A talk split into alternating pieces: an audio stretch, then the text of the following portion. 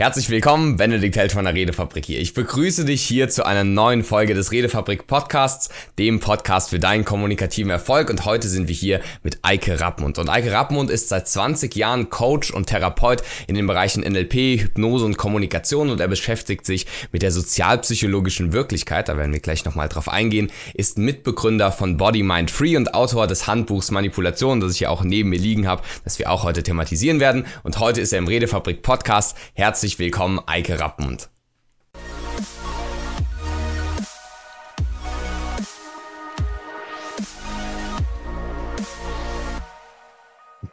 Herzlich willkommen, lieber Benedikt. Schön in deinem neuen Podcast mit dabei zu sein. Freue mich sehr über deine tolle, geile Anmoderation.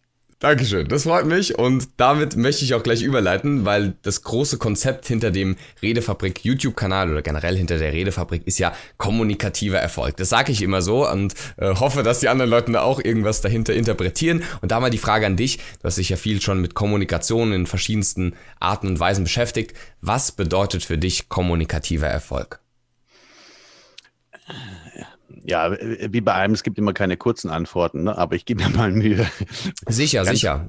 So, so kurz wie, so kurz wie möglich und so stichhaltig wie möglich zu antworten, weil du hattest ja eingangs hier in unserem Vorgespräch gesagt, die meisten deiner Zuhörer sind Alltagsanwender genau. und nicht so verkopfte Hirnis, die viel Spaß daran haben, sich in uralten Zahlen, Materialien und Studien zu verkriechen. Genau. Aber Lange Rede, kurzer Sinn. Wenn, wenn du fragst, was ist kommunikativer Erfolg, dann muss man fragen, was ist Kommunikation? Und das meint ja in der Regel immer ähm, so à la Schulz von Thun. Ne? Ich spreche mit einem Dialogpartner zum Zwecke der Übermittlung von Informationen und Absichten und so weiter.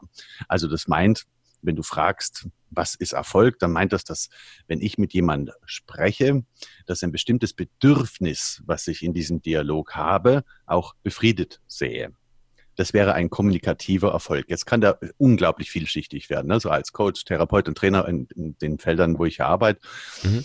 Heißt kommunikativer Erfolg ja umgekehrt therapeutisch gesehen auch, dass es einen bestimmten Veränderungsimpuls bei meinem Klienten gibt, hin zu dem, was er sich mehr wünscht zu erleben. Mhm. Kommunikativer Erfolg mit meiner Frau könnte heißen, oh, ich muss heute mal nicht Wäsche zusammenlegen oder nur rausbringen. ja menschliches Verhalten oder auch in dem Punkt ist ja immer, immer bedürfnisorientiert und kontextabhängig. Und in dem Kontext gesehen muss man die Frage eben genauso beantworten. Ein kommunikativer Erfolg ist für mich, wenn ein bestimmtes Bedürfnis in einem Dialog mit einem Gesprächspartner ähm, ich befriedet sehe. Hm. Und mhm. das kann man natürlich auch perfekt. Nee, das war nur eine, eine Ja-Antwort quasi zu, zu deiner Antwort. Und wenn man sich Kommunikation so anschaut und generell auch aus den verschiedenen Blickwinkeln, wie du es auch schon gemacht hast, wir haben im Vorgespräch so ein bisschen auch über NLP, über Hypnose, über Systemik und so weiter geredet, dann kommt man wohl oder übel und auch bei der Sozialpsychologie auf diesen Punkt, den ich kurz in der Anmoderation schon mal genannt habe und mit der du dich, ähm, mit dem du dich auch schon auseinandergesetzt hast in vielen verschiedenen Arten und Weisen, und zwar diese sozialpsychologische Realität. Klingt ja jetzt erstmal nach einem sehr langen Begriff und was soll das überhaupt bedeuten? Weil die meisten Leute, die jetzt zuhören, denken, ja, Moment mal, es gibt doch hier die eine Realität. So, und wenn ich hier auf den Tisch schaue, das ist die Realität und das ist die eine Realität. Was ist denn jetzt die sozialpsychologische Realität und wie hat die vielleicht auch mit Kommunikation zu tun? Ja, das ist ja ein Wortkonstrukt erstmal, ne, was es ja so wahrscheinlich nirgendwo findbar oder überhaupt gibt. Ich, das haben wir jetzt ja mal so geprägt. Ne? Ja, ja. Egal, psychologische Realität meint ja in, in dem Zusammenhang, dass, dass wir Menschen keine vereinsamten Marsianer in irgendeinem Erdloch hausend ähm, uns wiederfinden oder sowas, ne? sondern meint ja immer, wir sind soziale Wesen und immer verbunden mit allem und jedem. Eigentlich könnte man sagen, alles ist Beziehung. Das ist die Kernaussage. Nichts, mhm. nichts, was du in deinem Leben jemals gelernt hast, ist außerhalb dieses Frames von Beziehung entstanden. Hast du ja auch vorhin in unserem Vorgespräch erzählt, du hast bei einem ganz bestimmten Menschen deine Rhetorik, deine NLP-Skills, deine eben die Dinge gelernt, die du lernen wolltest. Du hattest eine mhm. Beziehung zu ihm. Du bist nicht zu irgendjemand gegangen. Du bist nicht mhm. zu Hans Dampf gegangen, der irgendwie, ich übertreibe jetzt mal, ein 200 Kilogramm stinkender Fischer mit urlautem Organ ist, den du ja. überhaupt nicht warm wirst. Ja. Also nichts gegen Fischer und auch nichts gegen 200 Kilo Menschen. Genau, ja. Ich bin da jetzt auch nicht mehr so weit entfernt. okay. Aber was ich sagen will ist, du hast dir jemand gesucht, zu dem du eine gute Beziehung, zu dem, bei dem du dich gut gefühlt hast. Deswegen bist du da hingegangen. Und das meint, du bist ein soziales Wesen. Das meint, das ist Beziehung. Und in diesem Kontext von Beziehung, in dieser Qualität, wolltest du lernen. Also heißt so, sozialpsychologische Realität. In dem Fall heißt das, dahin, wo du geschaut hast, ist deine Realität entstanden, allerdings geführt von dem Bedürfnis nach einer bestimmten Erlebnisqualität. Hm. Also lange Rede, kurzer Sinn. Du würdest sagen, ich habe mich bei dem gut gefühlt, fertig ist. Genau, ja. Damit ist deine Aufmerksamkeit eben dahin gegangen zu diesem Menschen, wo du dein Bedürfnis eben nach Beziehung in einer bestimmten Art und Weise befriedet gesehen hast. Mhm. Deswegen bist du zu diesen Menschen gegangen. Und die Frage ist, wie viele Realitäten gibt es? Ja, im, im Fachchinesisch sagt man ja aufmerksam, alle, alle Realität kann man als einen Prozess der Aufmerksamkeitsfokussierung beschreiben. Das heißt, dahin, wohin ich schaue, entsteht Realität. Jetzt, jetzt zum Beispiel schaue ich hier über mein Mikro hinweg auf, auf, auf meinen Monitor und bin ganz konzentriert bei dem, was ich sage. Jetzt entsteht meine Realität genau jetzt und hier, ne? mit dir mhm. im Gespräch, bla. Jetzt würde ich meinen Blick heben und schaue durch meinen Office raus über den Flur in die Küche. Dann entsteht plötzlich eine ganz andere Realität. Die, die erinnert mich nämlich daran, dass mein Magen knurrt und ich dringend nachher noch einkaufen muss. ja. Schon eine neue Realität. Ne?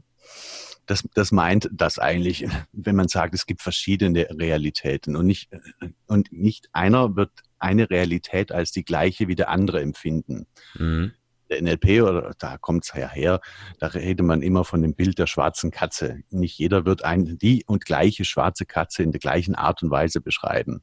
Mhm. Ja, der eine wird das oder jenes beschreiben, aber alles wird abhängig sein von dem Bedürfnis oder, oder vielmehr von ja, kann man doch so sagen, von der inneren Haltung her, was ich an Beziehung zu Katzen ebenso pflegen kann. Wenn der mhm. eine eine Katzenhaarallergie hat, dann würde es scheiße finden und so würde es auch beschreiben. ja. Sagen, Drecksvieh, maut's nur rum, ist blöde Kuh und so weiter. Ne? Einer, der Katzen liebt, der wird in den höchsten Tönen schwärmen. Und wir reden immer noch von der gleichen Katze. Also eine Katze, verschiedene Realitäten und in dem Fall sozialpsychologisch oder sozial gesehen heißt, wir Menschen haben immer Beziehung zu allem und jedem.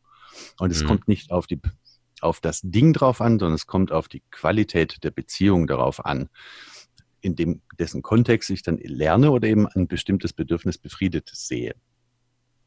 Super spannend. Also gerade das mit der Beziehung zu allen Dingen und ich denke mal auch jetzt für jeden, der zugehört hat, dass sowohl einmal die Aufmerksamkeitslenkung wirklich auf verschiedene Dinge, ja, der Bildschirm, der Monitor oder die Küche, aber auch gleichzeitig auf dem gleichen Objekt, ja, der Katze, die verschiedenen Wahrnehmungsperspektiven, die verschiedenen Beziehungen zu den Dingen und Qualitäten, die wir da erleben, unsere Realität in gewisser Weise formen können. Und jetzt haben wir ganz oft schon NLP gesagt. Ich muss es mal kurz hier erläutern, weil die meisten Leute tatsächlich oder viele Leute noch gar kein NLP gehört haben. Das heißt kurz neurolinguistisches Programmieren.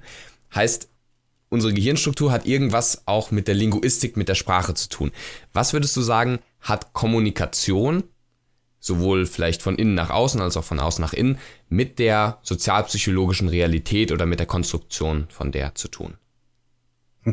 Das ist eine tolle Frage, spannende Frage, aber auch extrem komplexe Frage. Ne? Mhm, ich weiß, deswegen stelle ich sie ja. Ich will ja auch noch was lernen hier.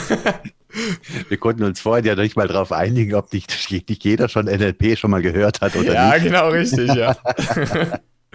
Also ich bin der Meinung, ja, es hat ja jeder schon mal diesen Begriff gehört, diese drei Buchstaben. Aber du meinst ja, das ist nicht so der Fall. Also gehen wir mal davon aus, dass dem so ist, wie du sagst, dass noch nicht jeder NLP schon mal gehört hat. Ja, was hat Linguistik mit, mit Realität überhaupt zu tun? Warum fangen wir an? Ähm, fangen wir so rum an. Die, ich, also eine meiner liebsten Fachgruppen, sage ich mal. Das ist die Sozialpsychologie. Und zwar deshalb, weil sie menschliches Verhalten meistens sehr kreativ und erfinderisch und extrem neugierig ähm, erforscht und versucht zu erklären.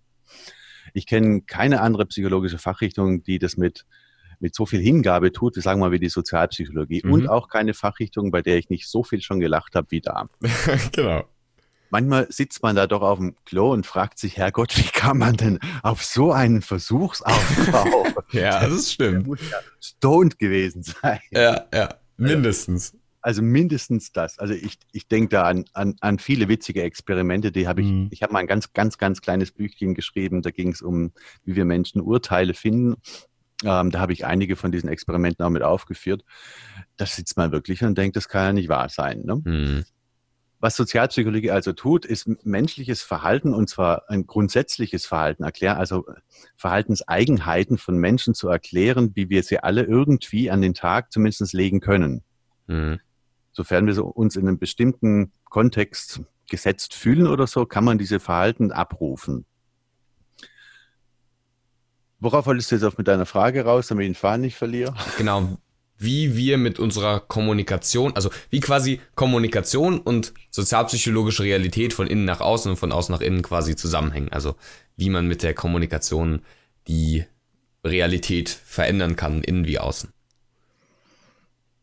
Ja, also haben wir auf der einen Baustelle erstmal Sozialpsychologie erforscht menschliches Verhalten und zwar grundsätzlicher Natur und legt daraufhin Regeln und ganz viele tolle Effekte fest. Ne? Haben wir auf der mhm. einen Seite. Jetzt ist ja da zum Beispiel, also könnten tausend Effekte jetzt aufzählen. Vielleicht haben wir nachher noch die Zeit, uns ein paar anzuschauen. Mhm. Jetzt ist die Frage, wie funktioniert jetzt neurolinguistisches Programmieren auf der anderen Seite? Also inwieweit kann, kann Sprache Realität verändern oder Verhalten evozieren, sagen wir mal, oder mhm. Das ist so, als ich damals mein Handbuch auch geschrieben habe, das, was mir am meisten in vielen Gesprächen mit meinen Lesern begegnet ist. Jeder hoffte darauf, dass man mit einem magischen Satz plötzlich eine Realität erschaffen kann oder ein bestimmtes Verhalten eben ähm, rauskitzeln könnte oder sowas. Ne? Mhm. So dieses magische, mental magische, sagen wir mal so, mhm. Sätzlein. Und das gibt's so nicht. Punkt. Also ich kenne niemand und nichts auf der Welt, der sprachlich in drei Sätzen dazu fähig wäre, mich zu irgend irgendwas zu verleiten. Mhm. Wenn man, wenn man jetzt hergeht und sagt, ich kann mit Sprache aber Realität beeinflussen, dann meint es immer ein Prozess, immer, grundsätzlich. Ein Prozess, der verschiedene Phasen durchläuft und verschiedene sag ich mal, Baustellen abhakt, um eine Wahrscheinlichkeit zu erhöhen, ein bestimmtes Verhalten ähm, gezeigt zu kriegen. Mhm. Sprache funktioniert oder auch sprachliche Beeinflussung in dem Punkt funktioniert aber nur dann, wenn der andere auch das Bedürfnis in irgendeiner Art und Weise befriedet sieht, darauf reagieren zu wollen. Also auf Deutsch machen wir es ganz einfach wenn ich, wenn ich jetzt, oder wenn meine Frau jetzt will, dass ich den Müll rausbringe und sie sagt zu mir, Eike, bring den Müll raus, dann sind die Chancen nicht sonderlich groß. ja. Wenn sie sagt, Schatz, bring doch mal schnell den Müll runter, dann kriegst, dann mache ich so lange das Essen fertig, steigen die Chancen. Mhm. du merkst, man, es liegt nicht an den Worten, sondern es liegt an der Absicht dahinter, ein Bedürfnis, was anzunehmen, was ich habe, so im Sinne einer Präsupposition mhm. in der NLP, ne, eine Vorannahme, und in Aussicht zu stellen, dieses zu befrieden, wenn. Mhm. Da wären wir jetzt aber voll im milden Modell eigentlich schon, ne? wie, genau, wie beeinflusst genau. mit Sprache meine, meine Realität so ungefähr. Ne? Genau. Jetzt, jetzt ist deine, deine Frage, willst du wirklich so komplex lassen? Also wie beeinflusse ich mit Sprache ähm, sozialpsychologische Wirklichkeit?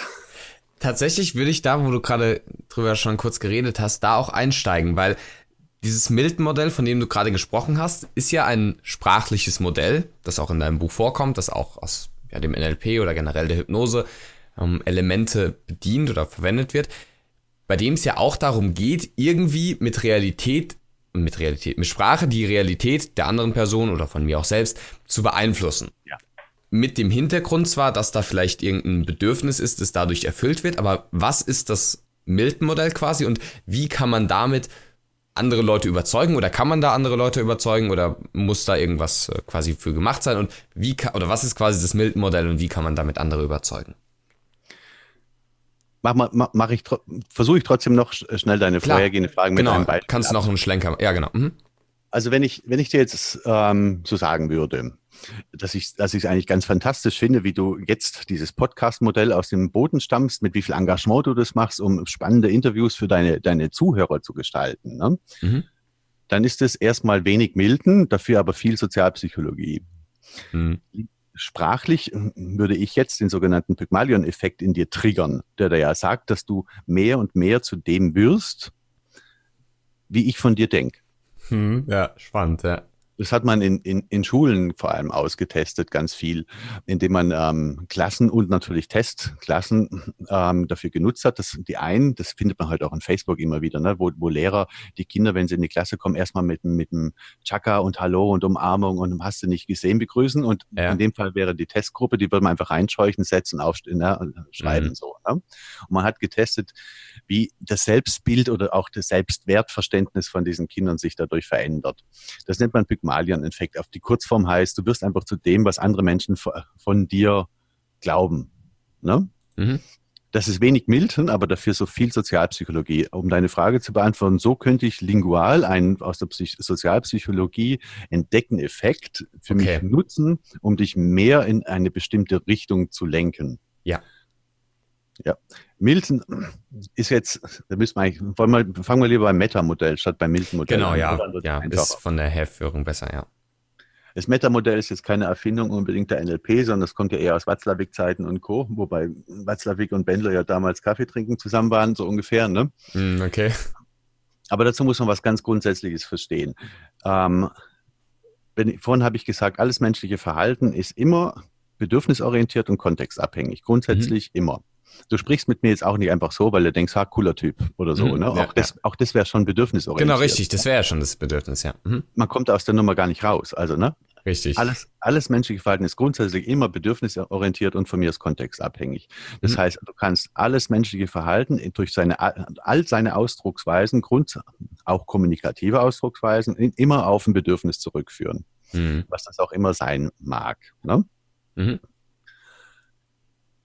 Jetzt ist es nicht immer so ganz offensichtlich herauszufinden, was ist denn das eigentlich ursprüngliche Bedürfnis da? Also solange alles gut läuft, ist ja alles fein. Ne? Ja. Ist alles im Flow, kein Stress, alles gut. Aber sobald sich was zum Problem artikuliert oder manifestiert, muss man sagen, dann wird es kompliziert. Da muss man erstmal finden, was hast du denn eigentlich für ein Problem? Ne? Hm. Wenn irgendwas zwischen uns in der Kommunikation zum Beispiel haken würde, man merkt, ah, wir wären uns einfach nicht grün und es rattert einfach nicht und will hm. nicht, dann könnte man dieses Meta-Modell zum Beispiel nutzen. Man würde die Ohren spitzen und ganz genau hinhören. Wie sagt denn der andere was genau? Hm. Also in dem Fall, weil ich ja deine Körpersprache jetzt bei unserem Podcast, bei unserem Gespräch nicht sehe, müsste ich mich ausschließlich darauf verlassen mhm. und könnte dann anhand von drei Schritten versuchen, zurückzuverfolgen, ob ich bis auf dein, zu deinem Bedürfnis komme. Das ist die einfachste und beste und für den Alltagsnutzer, ich glaube, das wichtigste Instrument überhaupt, wenn es darum geht, ähm, einander zu verstehen. Dazu muss man wissen, dass wenn wir eine Situation erleben, die einfach viel zu komplex für unser Hirn ist, dass es daraus ein Muster machen könnte. Also mhm. es ablegt, irgendwie. Ne? Mhm. Also geht, geht unser Gehirn, machen wir es an einem Beispiel vielleicht. Machen wir irgendwas Dramatisches oder irgendwas mhm. Entspannt, Entspannteres. Entspanntes. Also nehmen wir mal an, du hättest als, als, als Kind damals gelernt, ja, wenn ich als kleiner kleiner Bene immer zum Papa lauf und mit guten Noten von der Schule kommt, dann hat er mich lieb. Wenn ich mit einer 5 komme, oh, dann gibt's Liebesentzug. Mhm. Könnte ja sein, so hast du das damals gelernt mit 7, 8 oder so in der Schule. Könnte ja sein. Mhm. Nehmen wir mal an dann hätte dein Hirn jetzt nicht abgelegt, aha, wenn ich am, ich mache es mal ganz praktisch, am Donnerstag, den 21.10.1900, keine Ahnung was, 82 mhm. mit einer 5 in Bio zu meinem Vater an seinem Schreibtisch sitzend, bei Sonnenuntergang mit einer Tasse Tee, da sitzend, ihm den Zettel hinlegen und so weiter. Ne? Das ja, sind viele, ja, ja. viele mhm. Informationen, die aber konkret in dieser Situation ja waren. Ne? Mhm, richtig, richtig würde dein Hirn einfach, einfach nicht brauchen. Das wird, ist too much. Es belastet mhm. sich mit dem, mit dem Mist, sage ich mal nicht. Mhm. Also ja. sagt dein Hirn, fangen wir erstmal an und schmeißen raus, was wir nicht brauchen. Mhm. Ja? Und verkürzt die ganze Situation auf das Wes für, für unser Hirn Wesentliche. Das mhm. heißt, Zettel 5, Note Scheiße. Ne? Mhm. Oder ja, Zettel 1, Liebhaben 5 Euro kriegen oder sowas. Ne? Das ist die Regel, die es macht. Diesen Prozess nennt man Tilgen. Also das Hirn schmeißt alle Informationen raus, wo es denkt, braucht es jetzt gerade nicht. Mhm im Folgenden hätte jetzt, hätten wir jetzt ein Muster in uns, ne? ein Verhaltens- und, und Reizverarbeitungsmuster. Ich nenne das immer ähm, aus, dem, aus dem Blick dieser eigentlich neuropsychologischen Geschichte, nenne ich das immer Hirnmechanik. Also wir haben ein mhm. neues Rädchen in unserer Hirnmechanik, das jetzt halt mit tickert. Ne? Ja, ja. Jetzt lernen wir aber im, im, im Laufe unseres Lebens, dass es nicht immer nur Bio-Klassenarbeiten und Noten gibt, sondern es gibt ja. andere Situationen. Die ganz ähnlich sind, wo es auch darum geht, ich, ich will geliebt, anerkannt, verstanden, gesehen werden und so weiter. Jetzt kriegt unser Hirn ein Problem und sagt, scheiße, damals war, war, war, das, war das aber Note Bio Papa, jetzt ist es plötzlich was ganz anderes, jetzt ist es, keine Ahnung, was hab Schramme ins Auto gefahren, muss zu, zu Frau gehen. Das kriegt's nicht hin, ist aber unserem Hirn trotzdem zu kompliziert, auf dem Nenner zu bleiben. Also sagt, ist doch wurscht, ist also im Prinzip das Gleiche. Nimm uns mal nicht so ernst. Und macht daraus das Gleiche. Und sagt dir dann, naja, guck mal, ist das Gleiche wie bei Papa. Das heißt, machst du Auto von Frau kaputt, gibt's Ärger schenkst dir einen Blumenstrauß, alles fein, so ungefähr. Ne? Das heißt, die ursprüngliche Erfahrung wird jetzt verzerrt. Also das heißt, auf möglichst viele ähnliche Situationen passend gemacht. Und das mhm. ist der zweite Schritt. Und im dritten, das ist, den kürze ich jetzt mal ab. Der dritte Schritt ist die Generalisierung. Das heißt, aus dem, was unser Hirn an verschiedenen verzerrten und bereits getilgten Erfahrungen gesammelt hat, hat es ja ein Muster gebildet. Und damit dieses Muster auch wirklich Bestand hat, dann wird es verallgemeinert, wird es generalisiert. Das heißt, grundsätzlich ähm, bringe ich Leistung, werde ich belohnt, äh, äh, bringe ich keine, bin ich scheiße. Mhm. So, und jetzt gehst du mal mit diesem Glaubenssystem oder mit diesem Glaubensmuster durch die Welt. Das sind die idealen Voraussetzungen dafür, die Ehe an die Wand zu fahren, ähm, deinen Job wegen Burnout zu verlieren und so weiter und so weiter. Ja. Und am Ende landest du dann bei einem Therapeuten im besten Fall, der spitze Ohren hat, das Meta-Modell kennt und mhm. auf deine Sprache genau hört. Und der würde jetzt diesen Prozess rückwärts verfolgen. Der würde mhm. hören, aha, hier gibt's gewisse Aussagen, die darauf schließen lassen, dass hier so ein Glaubenssystem kom komplett verallgemeinert da im Raum steht. Also gucken mal, dass wir wieder Details reinbringen als erstes. Ne? Mhm. Und dann zerfällt eine ein Glaubenssystem, eine Aussage über ein bestimmtes Glaubenssystem. Ich muss immer leisten zum Beispiel. Ne? mhm. zerfällt dann plötzlich in verschiedene einzelne Situationen wieder. Ach, da war das mit der Mutter, da war das mit der Frau, da war ja. das mit dem Chef und so mhm. weiter. Hätte man diesen ersten, also diesen letzten, diesen Generalisierungsschritt aufgehoben, dann landen wir bei dem Verzerren. Dann packen wir uns davon wieder eine Situation und versuchen die wieder zu zerlegen und zu sagen, aha, wenn es heißt, ich muss bei mein, immer bei meiner Frau oder immer bei meinem Papa musste ich und so weiter und so weiter, mhm. kann man die wieder mit Inhalten bereichern, so dass man irgendwann an die ursprüngliche theoretisch zumindest eine ja, ursprüngliche ja. Situation kommt und da auch das Bedürfnis dann plötzlich klar wird. Und dann kommt am Ende raus, Bene wollte nur einfach mal vom Papa geherzt werden. Punkt. genau, ja, ja. So, wozu ist es wichtig? Mhm. Solange Kommunikation gut läuft, also man weiß ja, alles menschliche Verhalten, auch Kommunikation, ist immer ähm, bedürfnisorientiert. Das heißt, wenn ich mit dir rede, will ich, dass, dass wir uns verstehen. Mhm. Wer will es nicht? Ja, klar. Ja. Also wenn ich, nehme ich mal an, ich bin 20 und will eine Frau an, an, angraben, will die, die Flamme meines Herzens erobern, dann werde ich jetzt nicht danach gucken, dass man über Politik, Religion oder ja. über die Scheißkiste von seinem Vater reden oder so. Das machen ja, wir ja nicht, ja. ne? Mhm. Ja geliebt werden.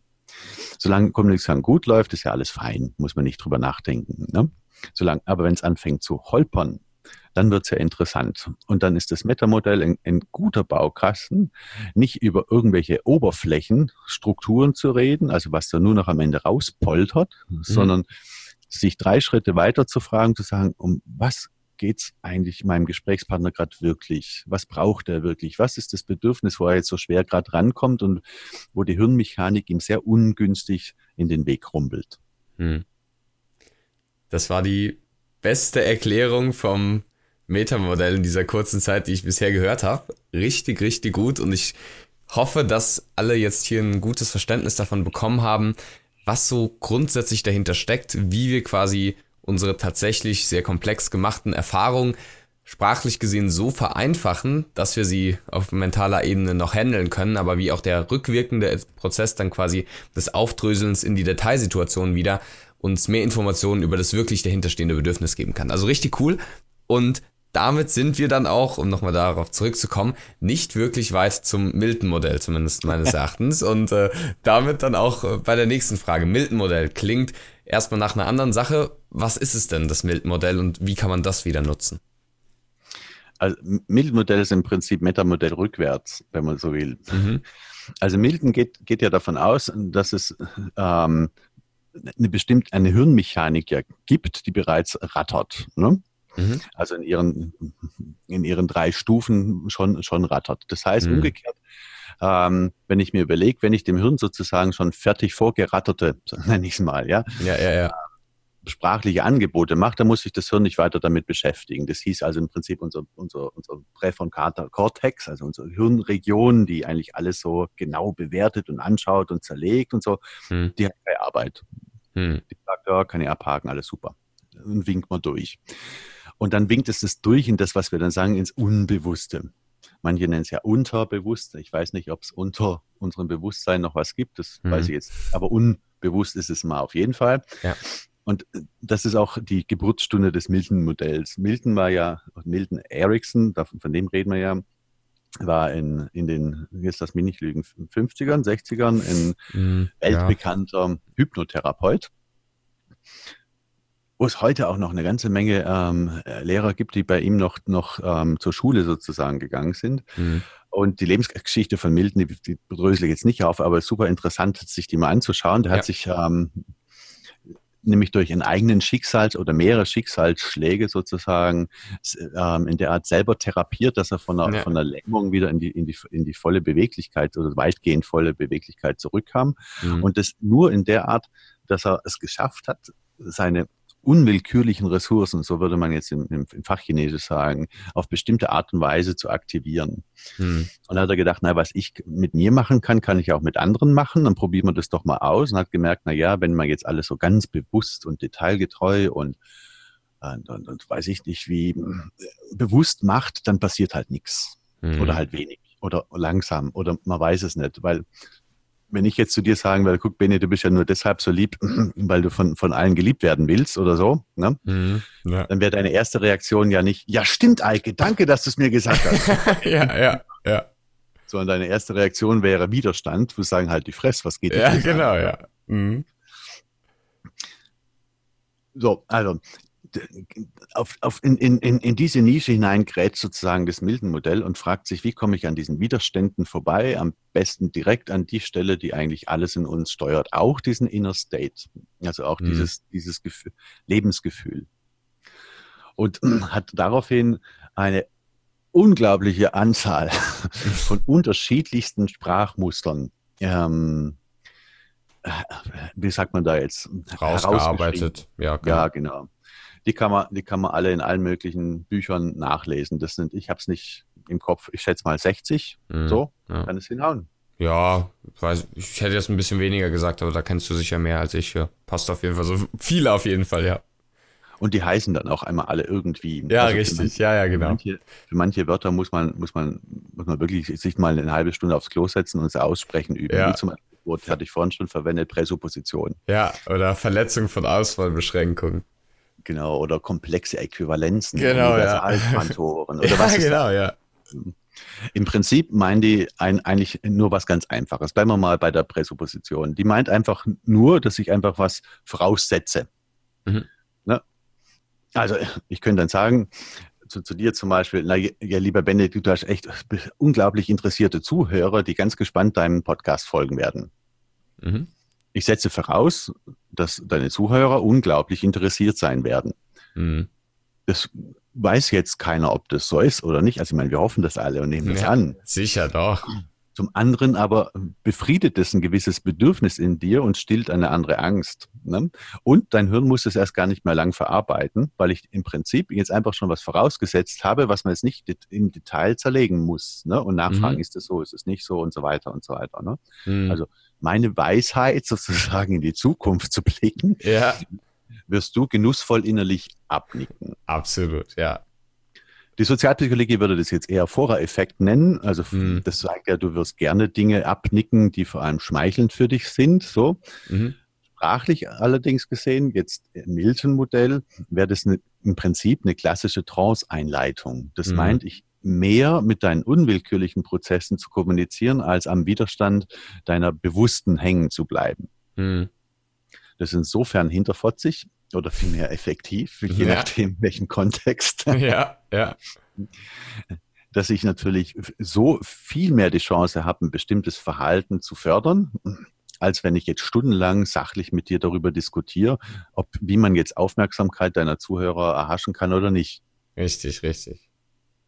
Also lange Rede, kurzer Sinn. Was ist Milton-Modell? Milton-Modell ist eigentlich das klassische Sprachmodell in der Hypnotherapie, was sich die grundlegenden Eigenschaften eigentlich unserer Erfahrungs- oder Reizverarbeitungsmaschine aller Meta-Modell zu eigen macht mhm. und einfach diesen bewussten Prozess verkürzt, um nicht an Widerständen hängen zu bleiben. Super, Kurzzusammenfassung nochmal und da können die Zuhörer sicher auch gut mitnehmen, da einfach zu merken, dass gerade dieses Weichmachen oder dieses vage Sprechen, dieses kunstvoll vage Sprechen, wie es ja auch heißt, auch sehr effektiv sein kann, weil viele Leute denken, alle Weichmacher raus und möglichst präzise, konzise, harte Sprache mit konkreten Ausdrücken und äh, am besten noch Fachbegriffen, die das ganz genau umreißen, was du genau meinst. Und sichert es auch den Anwendungsbereich, den es halt hat. In anderen Situationen ist es dann vielleicht manchmal ganz sinnvoll, etwas vager zu sprechen, um eben alle Leute mit ins Boot zu holen, um, wie gesagt, die Hirnmechanik, die ja bei jedem so ein bisschen anders tickt, dann aber auch für sich zu nutzen, beziehungsweise die Leute halt einfach ohne größere Widerstände mit ins Boot zu holen. Und es liegt hier das Handbuch der Manipulation neben mir und das Workbook der Manipulation auch mit ganz, ganz verschiedenen Techniken, Ansätzen, auch verschiedenen, das fand ich sehr gut damals auch, ähm, Aufteilung, nonverbale, systemische, psychologische, ähm, verbale und so weiter, verschiedene Arten der Manipulationen oder Überzeugungstechniken. Und da jetzt einfach die Frage, was würdest du für dich jetzt selbst sagen, nach dem ganzen Lernen, Durchforsten und Recherchieren? Was sind so die wirk wirksamsten, wirkvollsten, stärksten Techniken, um andere Leute für sich zu gewinnen, um andere Leute zu überzeugen? Alle, natürlich. Ja, sehr gut. gut, dann war es das für den heutigen Podcast. Ich wünsche euch. ja, also ich habe ich habe damals nicht, nicht ganz ohne Grund das Handbuch so aufgebaut, wie du es jetzt neben dir da, da liegen hast. Ich fange ja bei, bei grundsätzlichen Dingen an. Und grundsätzlich heißt, man sollte so, so ansatzweise wenigstens verstehen, wie unsere eigene Hirnmechanik funktioniert. Mhm. Also, dass es überhaupt gibt und wie sie funktioniert. Dann landet man, wenn man will, auch schon im großen Sumpf der Psychologie und all ihren Forschungsbereichen, ähm, wenn man ganz viel darüber erfahren will, wie denn halt Hirn funktioniert. Mhm. Ähm, ich habe auch grundsätzlich gleich am Anfang gesagt, vergesse nie, alles menschliche Verhalten, auch, auch die Kommunikation, ist immer Ausdruck von Bedürfnis. Alles menschliche Verhalten ist bedürfnisorientiert. Wenn du das verstehst, dann weißt du, dass du, wenn du ein, ein bestimmtes Verhalten oder Kommunikationsziel erreichen willst, dass du einen Prozess führen musst. Hm. Also, wenn meine Frau will, dass ich den Müll runterbringe, dann sagt sie nicht, Eike, Müll raus. ja das wird schwierig. Ja. Damit fördert sie eher meinen Widerstand. Richtig, genau. Nicht unbedingt Milton-Modell. Sie würde sich geschickt, und Frauen können das ja so unglaublich geschickt, ja? sie würde mhm. geschickt einen Prozess aufbauen, der da ansetzt, dass sie mich in meiner eigenen Bedürftigkeit irgendwo erwischt. Mhm. Frauen können das ganz einfach. Ne? Die strecken einfach mal das Beinchen raus, klimpern mit den Augen oder machen einen Knopf von der Bluse weiter auf. Schatz, ja. bringst den Müll runter, klimper, klimper. Ne? Und ja. schon hat man einen Mini-Prozess, wenn man mhm. so will. Ne? Ja. Wenn man ein bisschen über den Müll hinaus was erreichen will, dann sollte man das Auge eben auf den Prozess legen, den ich mit meiner Sprache im anderen fördere. Also ich hole ihn irgendwo ab, nehme ihn irgendwohin mit, um ihn dann Schritt für Schritt am Ende dahin zu bringen, dass eine bestimmte Wahrscheinlichkeit, dass ein Verhalten zeigt, größer wird. Das ist dieser Ultraklassiker zum Beispiel. Ähm, kann man Menschen gegen ihren Willen dazu bringen, jemand anderen zu erschießen? So, das ist, mhm. das ist die Leitfrage in der, in der, wenn man sich mit Hypnose oder mit Manipulation und bla bla bla beschäftigt. Und es gibt ähm, ja unglaublich viel Experimenten und so ein Krams dazu in der Richtung. Wie heißt er nochmal, der, der englische Mentalist? Darren Brown. Dankeschön. Darren Brown hat ja dieses groß angelegte Experiment mit dem Banküberfall mal betrieben. Genau. Ja der Punkt an der Sache ist, wenn man sich das genau anschaut, da gab es keinen magischen Zaubersatz. Mm, richtig, auch, richtig. Auch nicht über drei Tage. Es gab keinen magischen Zaubersatz, mm. sondern es gab viele kleine Prozessschritte, richtig. die in den Menschen, in dem Fall den Probanden, die Wahrscheinlichkeit haben wachsen lassen, ein, Bed ein Bedürfnis darin befriedet zu sehen, fucking nochmal so eine scheiß Bank auszurauben. ja, ja. Und dann bin ich ansprechbar auf dem Kanal. Ne? Ja. Und dann brauche ich bloß noch eine, eine Umsetzungsstrategie, ähm, muss noch ein paar Ängste in den Griff kriegen, aber dann, dann laufe ich. Und ich, ich weiß nicht, ich glaube, es waren sieben Leute. Ich glaube, von den sieben haben ja, glaube ich, vier durchgezogen, wenn ich es noch richtig im Kopf habe. Ich weiß nicht, kann man Ja, bei dem weiß ich es auch nicht, aber auch bei dem Menschen runterschmeißen, ja, genau. Mhm. Ja, Ohne ah, ja, den Leuten oh, zu. Ja, genau. Tolles Ding. Ja. Verrückt, verrückt, toll, ja. Mhm. Und da wird genau, an diesen Experimenten wird ganz schön deutlich, dass eigentlich alles immer Prozess ist. Ne? Mhm. Es gibt den magischen Zaubersatz nicht. Also Richtig. deine Frage, was ist in meinem Handbuch das, was, was ich am liebsten mag, ist das erste zu verstehen, wie ticken wir Menschen. Mhm. Nie vergessen, dass alles Verhalten immer bedürfnisorientiert ist. Mhm. Und dann kann ich mir überlegen, wie kann ich diesen, diesen Prozess in einem anderen Menschen triggern. Okay. Das kann ich jetzt sprachlich, das kann ich auch nicht sprachlich. Ich kann, wie habe ich vorhin erzählt, manchmal reichen zwei Knöpfe an der Bluse ja auch schon. Mhm. Und ich kann mich jetzt dann ähm, darin rein vertiefen und zu gucken, naja, was, was gibt's alles für grundsätzlich in der, aus der Perspektive der Hirnmechanik gesagt, so grundsätzliche Rädchen, die in uns sich drehen. Und da ist die Sozialpsychologie halt extrem hilfreich. Hm. Wenn ich gesagt, wie vorhin schon, wenn ich zum Beispiel Lehrer bin und ich weiß oder habe irgendwann mal von diesem Pygmalion-Effekt gehört oder so, ne, und ich weiß, damit kann ich Kinder oder Menschen dazu bringen, dass ihr Selbstwert wächst und steigt, ne, mhm. dann weiß ich, ja, ist ja cool, dann versuche ich das umzusetzen und tue denen jeden Tag irgendwas Gutes, so dass sie sich eben gewertschätzt okay. fühlen. Ja, ja. Und so kommen diese Videos, die finde ich ja ganz süß. Ich weiß nicht, ob du schon mal gesehen hast, von diesen amerikanischen Lehrern, die dann stundenlang ihre, ihre Schüler begrüßen. Ne? Einmal mit. Ah, ja, hm, wenn du so sagst, auf Facebook, so, ja, ja, ja. Oder mit Umarmung oder mit Chaka und Tralala und weiß ich nicht. Ich frage mich immer, na, wie viel Zeit bleibt denn da für den Unterricht noch übrig? Bis eine halbe Stunde immer noch. Aber ja. das, das ist genau das. Ich fördere einen Prozess Schritt um Schritt um Schritt um Schritt. Mhm. Ne? Ja. Und stärke damit auch das, das, eigene, die eigene, das eigene Vertrauen in meine eigene Leistungsbereitschaft und Fähigkeiten damit auch. Ah, okay, okay, ja. Also deine Frage, was ist das Coolste in, in meinem Handbuch? Am besten sich auch diesen, diesen grundsätzlichen Prozess verstehen, zu sagen, aha, mhm. ich habe eine Hirnmechanik, alles ist bedürfnisorientiert, mhm. ich kann darauf sprachlich Einfluss nehmen, auch, aber auch nicht sprachlich Einf Einfluss nehmen und ich kann mir diese grundsätzlichen Muster ähm, die wir dank der Sozialpsychologie besser verstehen können, nutzen, um ein bestimmtes Verhalten bei anderen Menschen eher wahrscheinlich zu machen. Richtig, richtig, super cool. Also gerade nochmal diese Prozessfokussierung ist, denke ich mal, sehr wichtig, wenn man sich alles im Bereich Überzeugung anschaut, auch Chialdini oder so, die, diese ganzen Prinzipien der Überzeugung, da denkt man, okay, ich sage jetzt den einen Satz, der dieses eine Bedürfnis dann triggert und vielleicht macht er die kleine Wahrscheinlichkeit aus, von Nein zu Ja zu springen, aber vielleicht eben auch nicht. Und dann ist eben der Prozess dann eine wichtige Sache. Und daran anknüpfend auch meine Schlussfrage, die natürlich wieder sehr, sehr vage und weit formuliert ist, aber auch genau das sein soll. Und gerne schon genannte, also hier im Interview genannte Prozesse oder Dynamiken oder Ratschläge von dir nochmal aufgreifen kann, gerne aber auch neue, wie du das für am sinnvollsten für die Zuhörer hältst. Was würdest du sagen, sind deine Trop, äh, Trop, deine Top 3 Tipps für kommunikativen Erfolg? Also wie kann man diesen kommunikativen Prozess für sich selbst besser gestalten und für andere? Da, darf, ich, darf ich ein klitzekleines bisschen ausholen? Sicher, sicher. Du kannst es ja dann schneiden. Genau, ja. Red, red einfach weiter. nee, genau, gerne. Ja. Also deine Frage ist, welche drei, drei Tipps habe ich für kommunikativen Erfolg? Genau, richtig ich glaube, der erste wichtigste, also das überhaupt zentralste, wichtigste ist für mich nicht nur diese, diese Metakommunikation, also die, der Fokus darauf, wie wechselwirkend und rückbezüglich ich jetzt gerade welche Sätze wie formuliere damit und so weiter. Mhm. Sondern ich finde viel wichtiger, sich klar zu machen, es gibt sowas wie Makro- und Mikrokommunikation. Also alles, was nach außen von mir dringt, ne? mein nonverbales Verhalten, meine mhm. sprachlichen Ausdrücke, überhaupt einfach alles, ist nichts weiter als eine Analogie zu meinem Inneren. Mhm. Das finde ich ist die, die wichtigste Sache. Ich habe mir neulich mal eins von deinen Videos nochmal angeschaut. Das mhm. war, wie du im Gespräch mit, mit Kollega und mit irgendjemand. Ähm, genau, ja, diesen ja, Passanten, ja.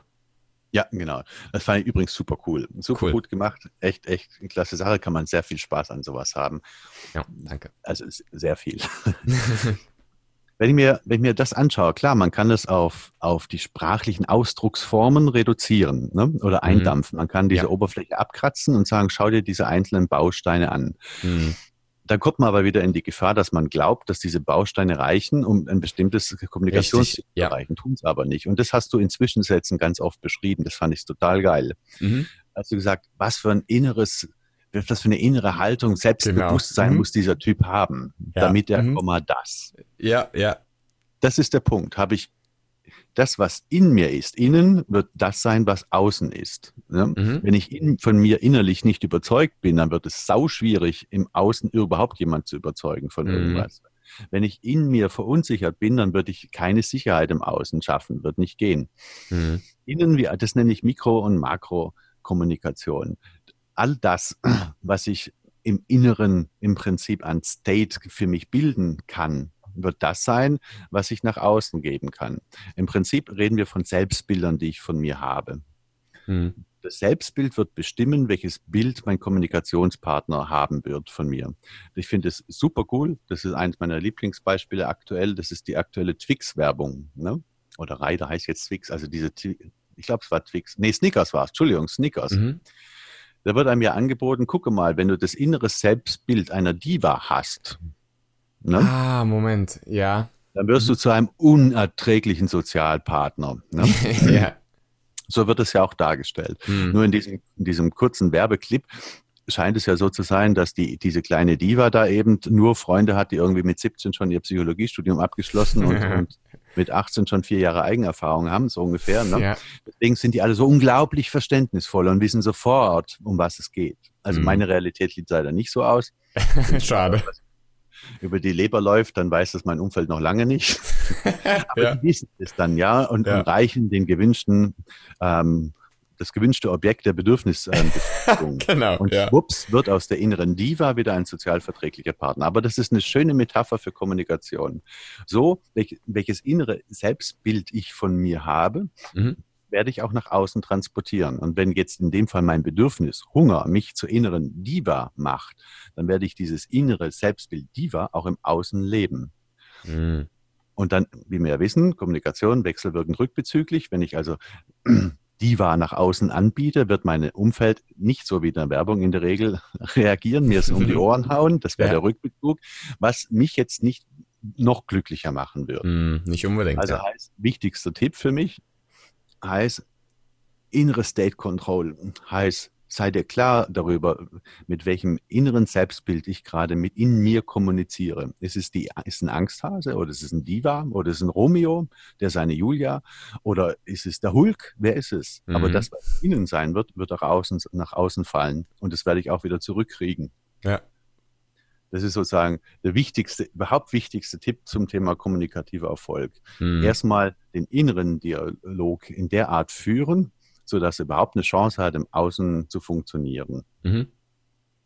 Eigentlich sind es schon drei Tipps auf einmal. Ich wollte gerade sagen, da waren schon so viele drin. Also wenn du noch welche hast, kannst du gerne sagen, aber an sich ist das, denke ich mal, der, der Haupttipp. Ja, man könnte sie noch weiter aus, aber ich, ich würde es nur auf den einzigen fokussieren und das, ich glaube, ist auch wieder alltagstauglich mhm. und für alle Zuhörer ähm, ähm, auch sinnvoll. Also wenn ich morgen zu meinem Chef gerufen werde, um ein Gespräch zu halten, mhm. dann ist die Frage, werde ich mit einem inneren Scheißerhasen oder Angsthasen dahin marschieren oder ja. werde ich, hab, was für ein inneres Bild habe ich von mir? Und du wirst sehen, je nachdem, was, wie es mir möglich ist, ein bestimmtes inneres Bild von mir zu gestalten, wird mhm. auch dieses Gespräch entsprechend einfach, leicht, hopperlich oder eben ähm, sehr hierarchisch ungewohnt, sag ich mal, laufen. Absolut, absolut. Da könnte man jetzt in die Tiefen einsteigen, wie und bla und blaps und das dazu, aber das darüber darf ich ja heute nicht erzählen. Verboten, ja, erzählen, ja. Verboten, genau. Ähm, haben wir ja diesen Body-Mind-Free-Prozess entwickelt, aber mhm. das lassen wir jetzt mal im, im Raum stehen. Mein wichtigster Tipp für kommunikativen Erfolg, sei dein innerer Held. Dann wird auch Perfekt. im Außen. Ja. Auch wenn dein Nachname nicht Held heißt. Nicht wie bei mir. Aber sollte auf jeden Fall jeder bei sich selbst machen. Habe ich mir auch schon überlegt. Ich heiße Held mit Nachnamen. Was ist das eigentlich für ein cooles Priming? Jeden Morgen. Naja. Wer jetzt den Raum betreten will mit dem Body Mind Free Programm und sich den Prozess genau anschauen möchte, ist natürlich verlinkt, genau wie das Handbuch der Manipulation, das Workbook der Manipulation und alles sonstige, wie man zu dir, Eike, kommen kann. Erstmal danke natürlich an alle Leute, die jetzt bis hierhin zugehört haben. Könnt gerne auch den Podcast bewerten und wie gesagt beim Eike vorbeischauen und den Podcast natürlich auch weiterempfehlen, falls er euch geholfen hat und gerne auch bei der Bewertung reinschreiben, was wir noch besser machen können, um den Podcast noch mehr zu verbessern. Am Interviewpartner kann es schon mal auf jeden Fall nicht liegen. Vielen, vielen Dank für das richtig coole Interview, die sehr vielen in Insights, die sehr vielen Einsichten, die du uns und auf jeden Fall den Zuhörern auch gegeben hast. Vielen Dank, Eike. Mein lieber Benny, das war ein Traum, hat Spaß gemacht mit dir. Ich wünsche dir ganz wahnsinnig viel Erfolg mit deinem neuen Podcast-Projekt. Ich werde mhm. auf jeden Fall ganz viel darüber erzählen. Perfekt. Auch dein YouTube-Kanal ist ja schon klasse, der echt viel Spaß macht, wenn man so ein bisschen eintauchen will, daran, wie Wirkung von Rhetorik so funktioniert. Mhm. Und ich, ich freue mich auf, auf noch weitere Begegnungen mit dir. Sehr schön. Das freut mich und wie gesagt, danke für die Begegnung mit dir, Eike, mit allen Zuhörern, die jetzt zugehört haben. Wir wünschen euch noch einen schönen Tag und viel kommunikativen Erfolg.